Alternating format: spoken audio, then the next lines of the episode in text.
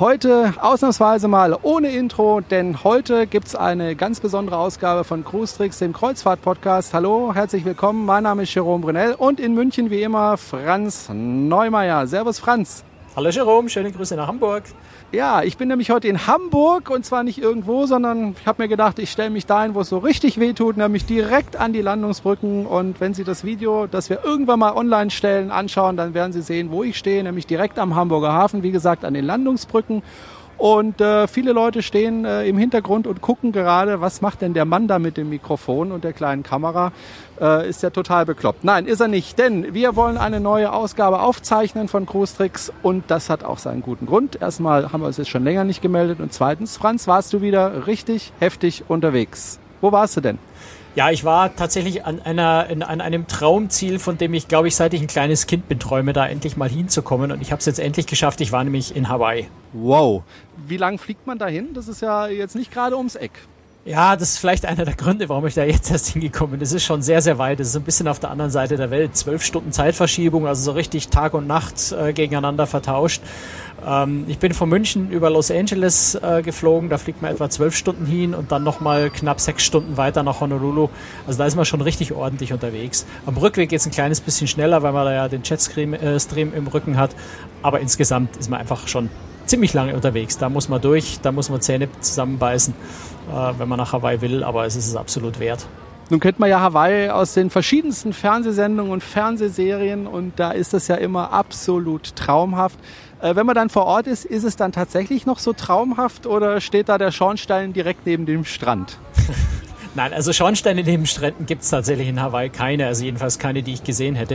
Äh, es ist tatsächlich so wunderschön, wie man das in den Filmen sieht. Äh, auch in den, ganz viele Kinofilme sind ja in Hawaii gedreht, auch ganz viele Kinofilme, die gar nicht auf Hawaii spielen. Diese Landschaft ist dort so vielfältig, dass du dort zum Beispiel auch eine afrikanische Savanne völlig problemlos simulieren kannst. Ähm, Urwald, freundlicher Urwald, Strand, da kann man ganz viele Dinge machen. Deswegen gibt es also viele Filme, die, die uns bekannt vorkommen, die wir gesehen haben, wo man dann vor Ort sieht, ach, hier war das äh, und das spielt eigentlich gar nicht auf, auf Hawaii. Ähm, also Avatar Jurassic Park, ähm, so nur so als, als zwei Beispiele, die mir jetzt gerade spontan einfallen. Äh, ja, es ist so wunderschön, aber man muss natürlich schon auch realistisch sind, natürlich leben dort auch Menschen und zwar nicht zu wenige. Das heißt, es gibt natürlich auch sowas wie Ortschaften, Städte, Straßen, Straßenschilder, Ampeln, Flughäfen. Äh, sowas gibt es selbstverständlich. Das heißt also gerade äh, Honolulu, wo sich die Bevölkerung sehr, sehr stark zusammenballt. Ich glaube, 80 Prozent der hawaiianischen Bevölkerung lebt in, in Honolulu und im Großraum Honolulu. Deswegen gibt es dort auch die schlimmsten Staus, die es in ganz Amerika gibt, äh, weil die Straßensystem da nicht mitkommt. Ähm, äh, da schaut es natürlich sehr städtisch aus. Das ist eine ganz normale große amerikanische, fast ganz normale große amerikanische Stadt. Ähm, und das ist sicher so ein bisschen das andere Bild von Hawaii. Das ist nicht schlecht, aber es entspricht natürlich nicht so ganz zu diesem Palmentraumstrand-Image, das man in den Filmen sieht. Das gehört auch dazu, aber es ist äh, trotz allem sehr, sehr schön. Du bist ja dort auch dann auf ein Schiff aufgestiegen, dazu kommen wir gleich. Aber bevor du auf das Schiff aufgestiegen bist, hast du ja doch das eine oder andere Abenteuer dort erlebt, ne? Ja, also ich war insgesamt drei Tage in Honolulu, bevor ich äh, aufs, aufs Schiff gegangen bin. Da sagt es gerade schon, sprechen wir gleich drüber. Ich habe ja, ich habe natürlich habe ich einen Surfkurs an Waikiki Beach gemacht. Wenn man in Hawaii ist, muss man unbedingt mal Surfen ausprobieren. Ich habe das vorher auch noch nie gemacht. Ähm, bedauere jetzt noch mehr, dass Hawaii so weit weg ist, weil das hat unheimlich Spaß gemacht. Ich habe glaube vier Tage lang übelsten Muskelkater danach gehabt nach den zwei Stunden Surfen. Ähm, aber es hat riesigen Spaß gemacht. Ähm, dann habe ich natürlich habe ich mir die Insel ein ist bisschen Ist das denn Wellensurfen oder ist das äh, äh, Ja, ja, Wellen, also Wellenreiten. Wellenreiten. Das auf, mhm, wenn man okay. auf Hawaii von, von Surfen spricht, dann meint man Wellenreiten. Also das Surfen mit Segel, glaube ich, gibt es dort gar nicht. Ja, doch, es gibt ein paar Ecken, wo man auch mit Segel surfen kann, aber das Wellenreiten ist so das Typische. Es gibt auch diese einheimischen Kanus, so, so fünf, für fünf, vier, fünf, sechs Mann äh, oder, oder Frauen, ähm, diese Kanus mit so einem Seitenausleger, äh, mit dem machen die auch Wellenreiten. Also die paddeln da mit diesen Kanus raus und machen genau wie mit dem Surfbrett dann auch, lassen sich von den Wellen wieder an den Strand zurücktreiben. Sind auch viel Stand-Up-Paddler zum Beispiel unterwegs. Ähm, auch Bodysurfen ist, ist sehr populär, auch selbst der amerikanische Präsident, also ähm, ähm, Obama, äh, stammt ja aus Hawaii, der ist in Hawaii geboren. Wenn der äh, Urlaub macht, das macht er immer zu Weihnachten auf Hawaii, äh, dann ist er tatsächlich auch ein begeisterter Bodysurfer und springt da auch mal in die Wellen, wahrscheinlich sehr zur Freude seiner Bodyguards. Ähm, also das äh, natürlich ein absoluter Nationalsport. Jeder Hawaiianer macht das irgendwie gefühlt. Das muss man nicht dann auch tun, wenn man dort war. Und wie gesagt, es macht riesig Spaß. Ähm, dann waren wir natürlich an der North Shore, also an der Nordküste äh, von Oahu, wo so die, die allergrößten Surfwellen im Winter sind. Ich war da ja im Sommer, die richtig großen Wellen, so diese 15 Meter Brecher, die sind hauptsächlich im Winter, wo dann also die äh, Surf-Weltmeisterschaftskämpfe dort stattfinden auch. Ähm, das ist natürlich jetzt eher ein ruhiges Gewässer, aber es ist trotzdem wunderschön da und überall dazwischen. Also da gibt es sehr, sehr viel Natur. Es ist, Hawaii sind, sind ja Vulkaninseln, das heißt, es ist sehr viel, äh, ja, auch so, so recht, recht schroffe Felsen, sehr, sehr grün und dicht bewachsen. All das haben wir uns angeschaut. Und natürlich war ich in Pearl Harbor. Das, glaube ich, kann man auch nicht auslassen, äh, wenn man in Hawaii ist. Ähm, also der Ort, an dem äh, Japan 1941 ähm, die amerikanische Pazifikflotte überfallen und, und ja, weit, weitgehend vernichtet und versenkt hat. Das ist schon sehr, sehr spannend und interessant dort sich anzuschauen. Äh, vor allem, weil auch ein, äh, ein großes Schlachtschiff, äh, die USS Missouri, dort äh, tatsächlich zum Anschauen liegt. Das heißt, man kann in jeden Winkel dieses Schiffs reingehen. Das ist schon auch sehr faszinierend, so ein äh, Militärschiff, so ein Kriegsschiff äh, mal aus der Nähe anzuschauen. Manchen Stellen finde ich es ein bisschen gruselig, wenn man sich erinnert, was dort alles passiert ist. Aber es ist schon sehr reizvoll, das mal zu sehen. Aber das Beste hast du dir jetzt noch ausgespart. Du bist nämlich mit einem Hubschrauber geflogen, ne? Ja, das war aber auch nicht auf Oahu, das war während der Reise dann, während der Kreuzfahrt. Also das war jetzt mal okay. so, was ich jetzt äh, geschildert habe, war mal so die, die Das war sozusagen ein Ausflug, ne? Genau, ja, ja. Also, äh, ähm, und du bist da nicht irgendwo hingeflogen, sondern direkt rein in den Vulkan und hast es überlebt. Ja, es ist ja kein aktiver Vulkan mehr. Also äh, Hawaii, vielleicht muss man das so in ein paar Sätzen kurz erklären. Hawaii liegt ja mitten auf der pazifischen Platte, liegt also nicht an so einer tektonischen Plattengrenze, wo sonst Vulkane ja oft sind, ähm, sondern ja mitten in dieser pazifischen äh, Platte. Und dort kommt aus dem Meeresboden, steigt dort Lava aus und wirft über die Jahr Hunderttausende oder Jahrzehntausende äh, immer mehr Lava auf, solange bis oben eine Insel aus dem Wasser rauskommt. Das heißt, alle Hawaii-Inseln sind auf diese Art entstanden und nachdem ähm, die pazifische Platte sich aber so Richtung Nordosten, also so Richtung Alaska quasi, ganz langsam bewegt. So in der Geschwindigkeit ungefähr, habe ich mir erklären lassen, wie ein Fingernagel wächst. Ungefähr in der Geschwindigkeit wandert diese pazifische Platte weiter. Ähm, wandern natürlich auch diese aufgeworfenen Inseln irgendwie weiter. Dann schiebt es die irgendwann von dieser Lavaquelle weg. Das heißt, die Vulkane erlöschen dann. Ähm, an die Stelle kommt dann baut sich wieder eine neue Insel auf und da ist dann wieder äh, Vulkan. Aktuell ist jetzt Big Island oder Hawaii Island äh, die Insel, wo die, die aktiven Vulkane sind oder vor allem ein großer, der Kilauea, äh, ein großer Vulkan, der aktiv ist. Und da, wo ich war, das war äh, Kauai, das ist die älteste der Inseln. Äh, ich finde auch die schönste und die grünste äh, aller Inseln. Ähm, dort habe ich tatsächlich einen Hubschrauberrundflug von einer Stunde gemacht, weil nämlich tatsächlich 80 Prozent von dieser Insel nur aus der Luft oder vom Wasser zugänglich sind. Das ist eine ganz zerklüftete, äh, felsige, ähm, sehr, sehr grüne Insel, wo man aber, die, die ist schwer zugänglich. Also nur kleine Teile der Insel sind wirklich über Straße oder, oder zu Fuß erreichbar. Äh, deswegen bietet sich dort an, wirklich mit dem Hubschrauber sich das Ganze mal von oben anzugucken unglaublich viel Wasserfälle. Es ist dort ein ganz, ganz tiefer äh, Canyon, der Waimea äh, Canyon, der, der ja, hat, hat glaube ich, von Mark Twain hat ihm, glaube ich, den Namen äh, Grand Canyon des Pazifik gegeben. Und das erinnert einen wirklich so ein bisschen an Grand Canyon. Also dort mit dem Hubschrauber zu fliegen, dann auch die Küste, diese berühmte Napali Coast, also eine, im Prinzip eine Steil, Steilküste mit vulkanischen äh, Gestein, ähm, mit ganz schmalen, wunderschönen Stränden. Das alles von oben zu sehen. Ja, es war eine, eine der sensationellsten Dinge, die ich je in meinem Leben gemacht habe. Also das hat mich unglaublich fasziniert. Das war richtig, richtig toll. Mhm. Aber das war irgendwie so sagen, an, an Tag vier oder fünf oder so, der Kreuzfahrt. Ne? Also irgendwo zwischendrin mal. Ja. Man muss ja sagen, äh, Vulkan ist nicht gleich Vulkan. Es gibt äh, sehr gefährliche Vulkane und es gibt eben Vulkane, die sind eigentlich nicht gefährlich, weil berechenbar. Auf Hawaii, das ist äh, letztere Kategorie. Ne? Die sind nicht wirklich gefährlich, diese Vulkane. Naja, ein Vulkan ist immer irgendwie gefährlich, aber das sind jetzt keine Vulkane, die, die ohne, ohne Vorwarnung plötzlich explodieren und, und, und die, die halbe Insel wegsprengen, sondern die sind sehr kontinuierlich. Wie gesagt, der Kilauea. Ich habe mir jetzt ehrlich gesagt diesen ganz komplizierten hawaiianischen Namen des, des äh, Kraters, der gerade aktiv ist, nicht gemerkt, aber der Hauptberg ist der Kilauea.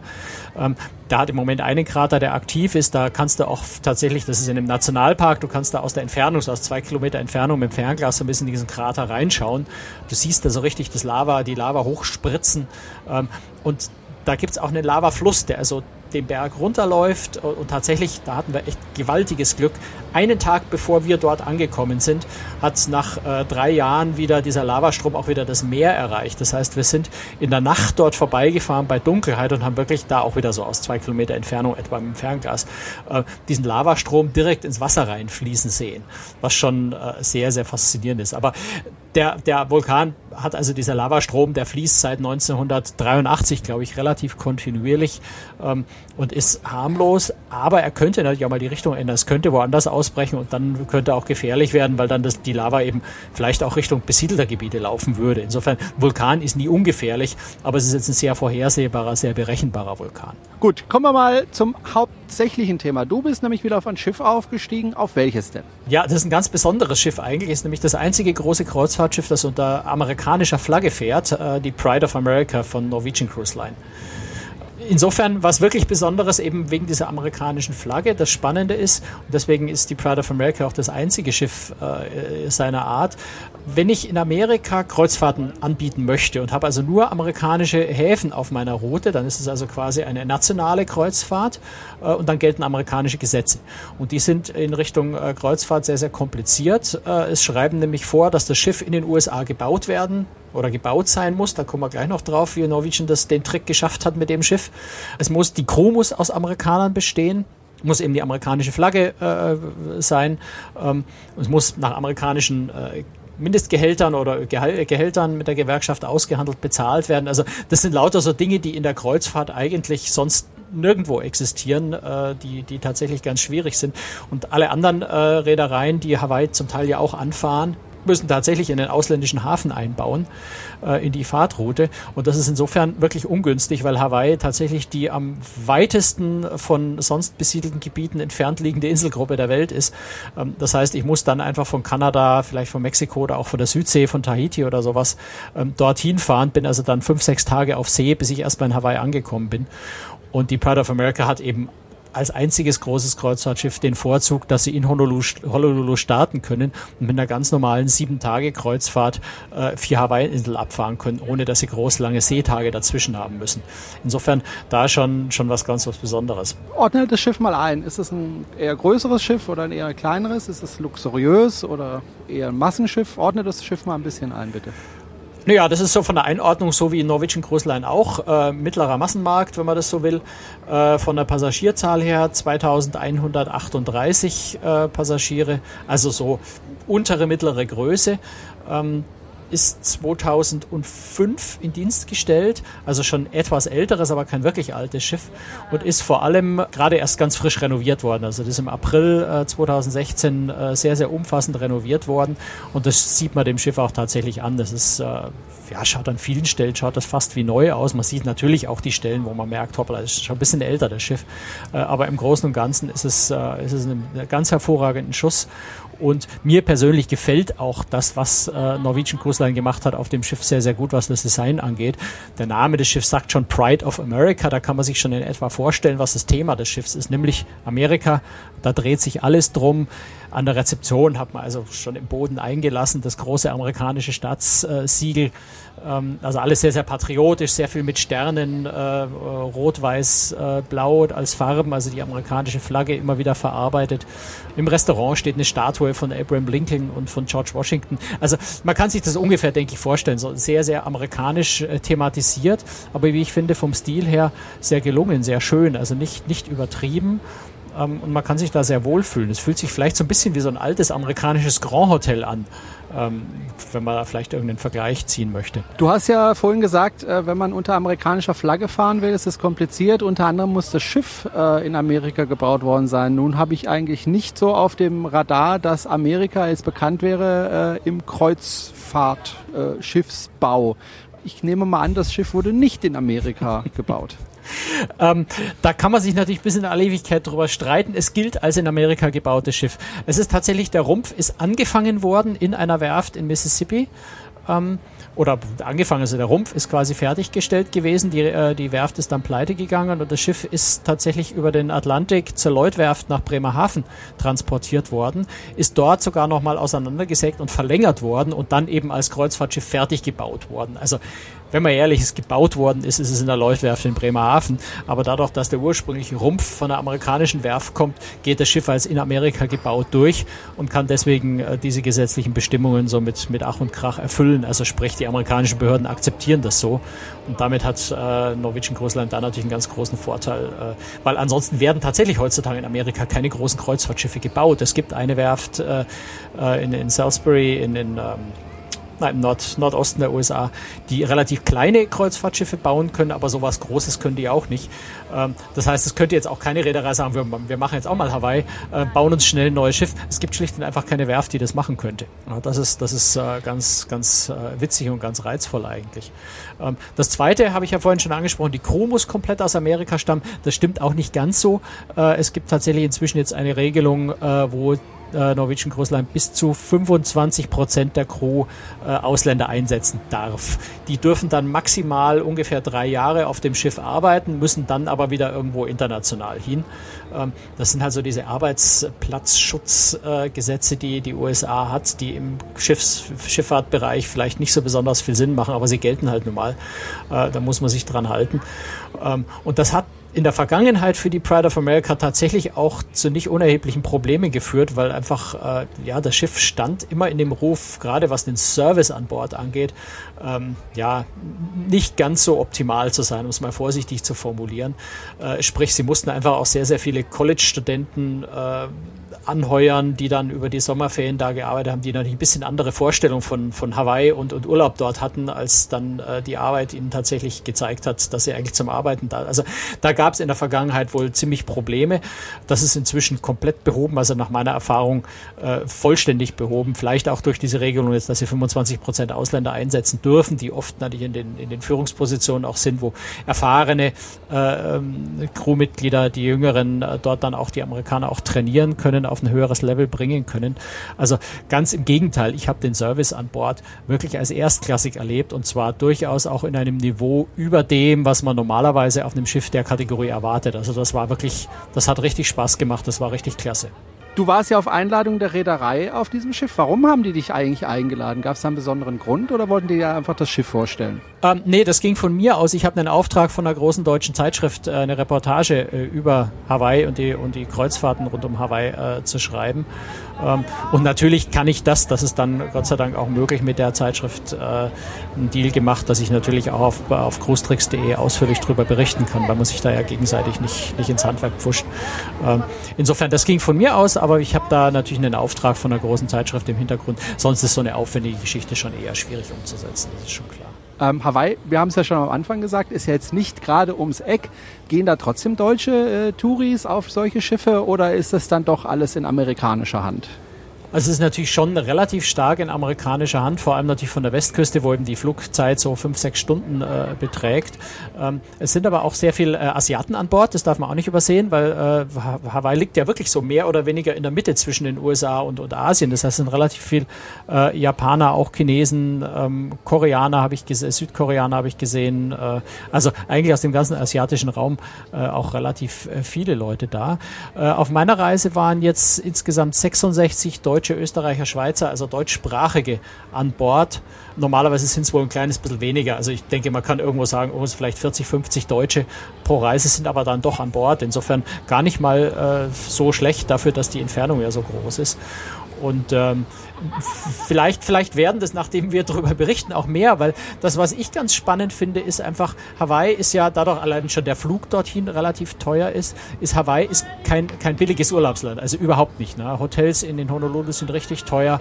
Äh, wenn man mehr als nur äh, Oahu, also die, äh, die, die Insel, auf der Honolulu liegt, äh, sehen will, eben so wunderschöne Inseln wie Kauai oder auch Big Island mit den Vulkanen, dann muss man eigentlich von Insel zu Insel, es gibt dort keine Fähren, das heißt man fliegt auch immer von Insel zu Insel, ähm, muss dann jeweils lokal wieder in, in Hotels oder Ferienressorts. Das heißt, wenn man sich Hawaii so für einen Urlaub erschließen will, ist das eine relativ teure Angelegenheit, gerade wenn man mehrere Inseln sehen will.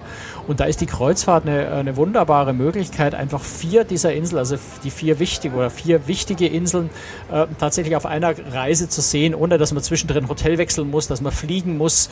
Ähm, insofern obwohl es jetzt überhaupt kein Schnäppchenurlaub ist. Das, das kann man nicht verhehlen. Es ist auch äh, die, die Pride of America, dadurch, dass ja Amerikaner äh, also höhere Löhne bezahlen müssen, sind die Reisen auf der äh, Pride of America auch teurer als sonst bei Norwegian. Ähm, ist es trotz allem mit der Kreuzfahrt eine relativ günstige Möglichkeit, äh, Hawaii relativ intensiv zu erleben. Und wenn man das kombiniert, dass man sagt, ich bin jetzt natürlich nur drei Tage vorher in Honolulu geblieben, man kann die auch länger bleiben, äh, dass man sagt, eine Woche auf einer Insel, dann eine Kreuzfahrt und dann vielleicht nochmal eine Woche auf einer anderen oder, oder eben zehn Tage irgendwo und dann noch die Kreuzfahrt und vier andere Inseln sehen. Ähm, das ist, glaube ich, schon eine sehr, sehr schöne Möglichkeit, Hawaii zu erleben, ähm, ohne gleich übermäßig viel Geld auszugeben. Also zumindest die günstigste Möglichkeit, es zu machen. Formulieren wir es mal so. Du warst ja als Journalist äh, an Bord äh, und wir haben ja im Vorgespräch uns ein bisschen unterhalten. Da hast du mir gesagt, du hattest also richtig Stress auf dem Schiff. Du musstest morgens um fünf aufstehen, dann ging es schon los mit der Arbeit. Also glaub bloß nicht, dass ich dich jetzt großartig bedauere. Äh, nee, musste nicht. Nach Hawaii würde ich auch gerne mal kommen. Aber es war schon stressig für dich. Was, was hattest du denn so, um Gottes Willen, so viel zu tun dort? Naja, ich habe natürlich versucht, äh, gerade auch im Interesse von Hörern, Lesern, äh, so viel wie möglich zu äh, erleben, zu sehen nicht nur im Interesse der Hörer, zugegeben. Ich möchte, wollte selber auch so viel wie möglich natürlich sehen. Als Urlauber würde ich mir da ein bisschen weniger antun, es ein bisschen entspannter angehen, äh, weil es erholsamer ist. Äh, aber ich wollte so viel wie möglich sehen, um hinterher auch möglichst viele Tipps, möglichst viele Details auch vermitteln zu können. Das heißt, ich habe mir äh, von der von dem Hawaii Tour, von der Hawaii Tourism Authority vorher auch schon ein bisschen helfen lassen, äh, ein Programm, Touren, äh, Führungen, Guides äh, zusammenzustellen, damit ich eben an den einzelnen Orten, wo ich war, möglichst viel sehen, möglichst viel mitnehmen, möglichst viel erleben kann, äh, um da möglichst detailreich berichten zu können hinterher. Und das hat einfach dazu geführt, dass ich wirklich, äh, ich bin in der Früh um fünf aufgestanden, meistens damit ich meinen, meinen äh, Live-Blog-Beitrag, den ich jeden Tag geschrieben habe, äh, irgendwie online gekriegt habe, weil doch in dem einen oder anderen Hafen dann einfach schon mal in der Früh um 6.30 Uhr äh, mein Guide vor der Tür, äh, oder ähm, nicht vor der Tür, draußen im Hafen stand und auf mich gewartet hat, dass wir zur Tour aufbrechen konnten. Ähm, und habe halt wirklich den Tag vollgepackt, äh, so lange bis das Schiff wieder abfuhr um, um möglichst viel mitzumachen. Und das ist dann schon irgendwie so ein bisschen Hamster. es klingt jetzt, als würde ich jammern und das, das so will ich bitte überhaupt nicht rüberkommen, weil es war eine sensationell schöne Reise. Es hat unglaublich viel Freude gemacht und gerade sowas wie der Hubschrauberflug oder ich war zum Beispiel in Kauai auch beim Tauchen, äh, das heißt beim Schnorcheln.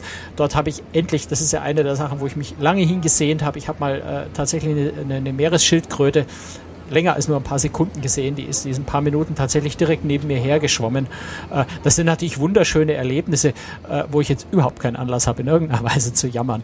Äh, es war toll, aber es war durchaus anstrengend. Also jeder, der da hinfährt, würde ich schon empfehlen, sich kein so üppiges Programm aufzubürden, wie ich mir das gemacht habe um die ganze Sache ein bisschen besser genießen zu können, weil Hawaii steht ja eigentlich eher für Entspannung, für Ruhe, für alles ein bisschen locker angehen. Die Menschen sind dort auch andere. Es ist ein amerikanischer Bundesstaat, aber es fühlt sich völlig anders an. Also das ist wirklich äh, mehr Südsee als Amerika. Und da in, die, in diese Stimmung sollte man sich selber natürlich als Urlauber auch so ein bisschen reinversetzen und das mitmachen und das alles ein bisschen entspannter und locker angehen.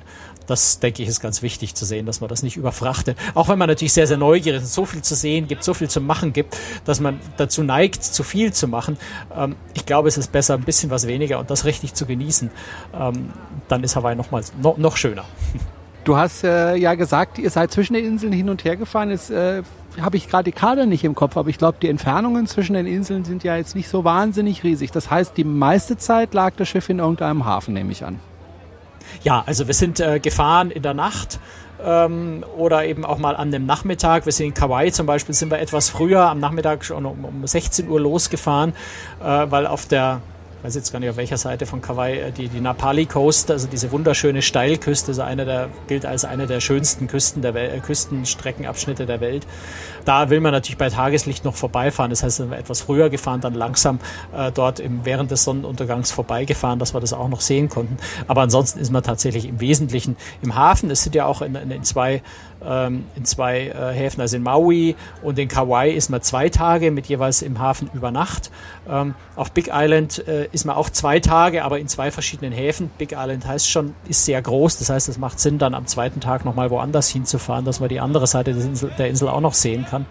Das heißt also, wir haben eigentlich äh, ja auf allen drei Inseln Ausnahme von Oahu gestartet sind, äh, jeweils ja auch zwei Tage gehabt und die Entfernungen sind tatsächlich nicht so wahnsinnig groß, dass man da über Nacht äh, hinkommt. Also es ist wirklich eher so ein bisschen dieses äh, schwimmende Hotelkonzept, das man einfach bei sich äh, dabei hat äh, und ansonsten im Wesentlichen natürlich die Landausflüge genießt, gar keine Frage. Das heißt, eigentlich dürfte die Reise ja gar nicht so teuer sein, weil die Treibstoffkosten für diese Reise ja eher gering sein dürften, ne?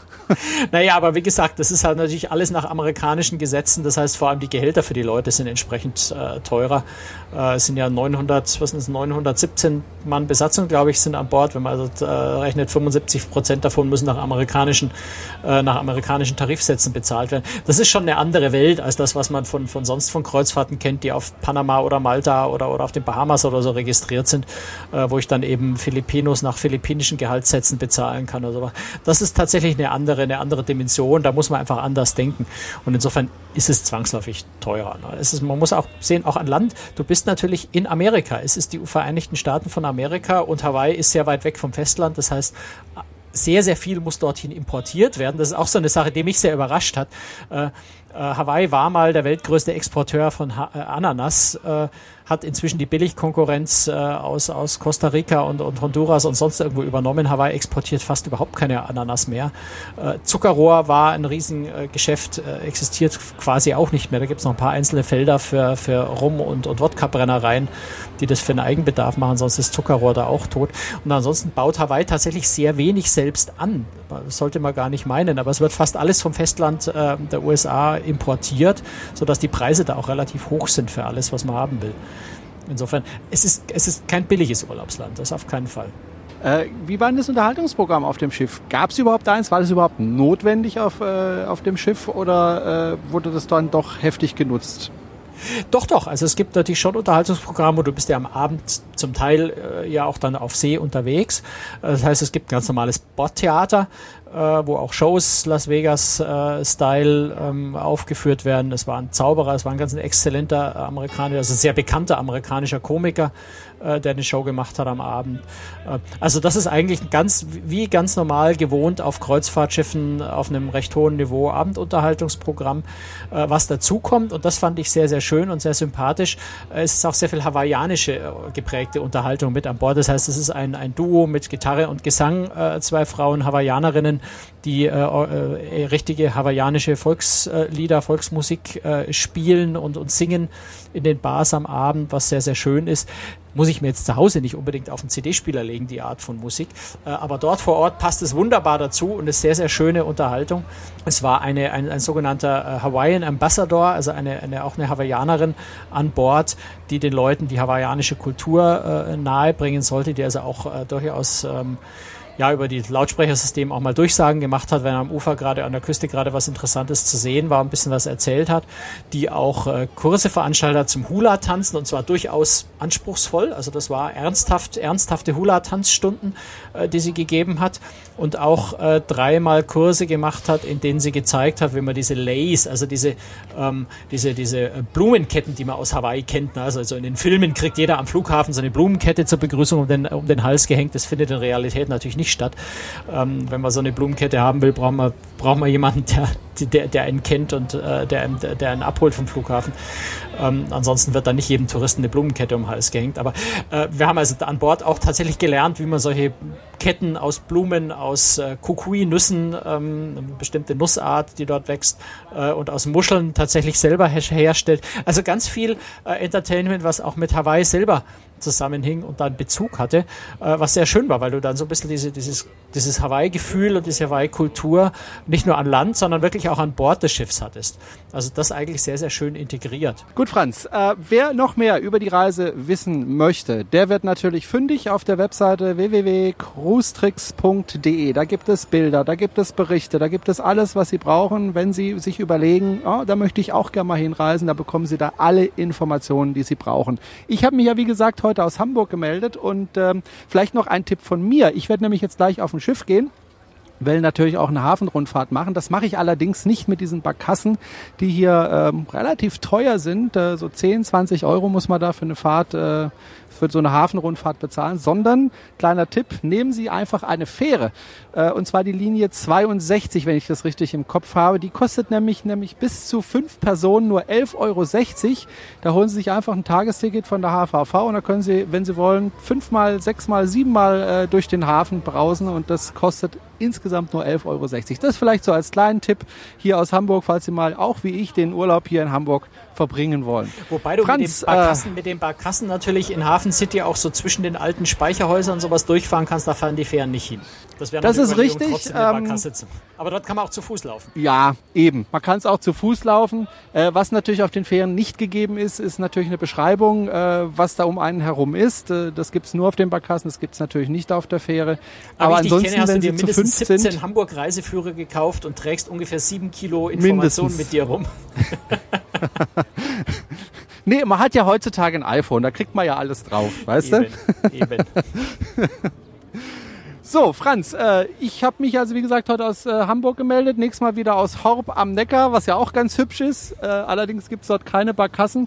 Da muss man, wenn schon, dann selber schwimmen. Wobei wir haben seit kurzem Stocherkähne in, in, in Horb, also insofern haben wir da auch ein bisschen was. Äh, bist du in der nächsten Zeit wieder unterwegs?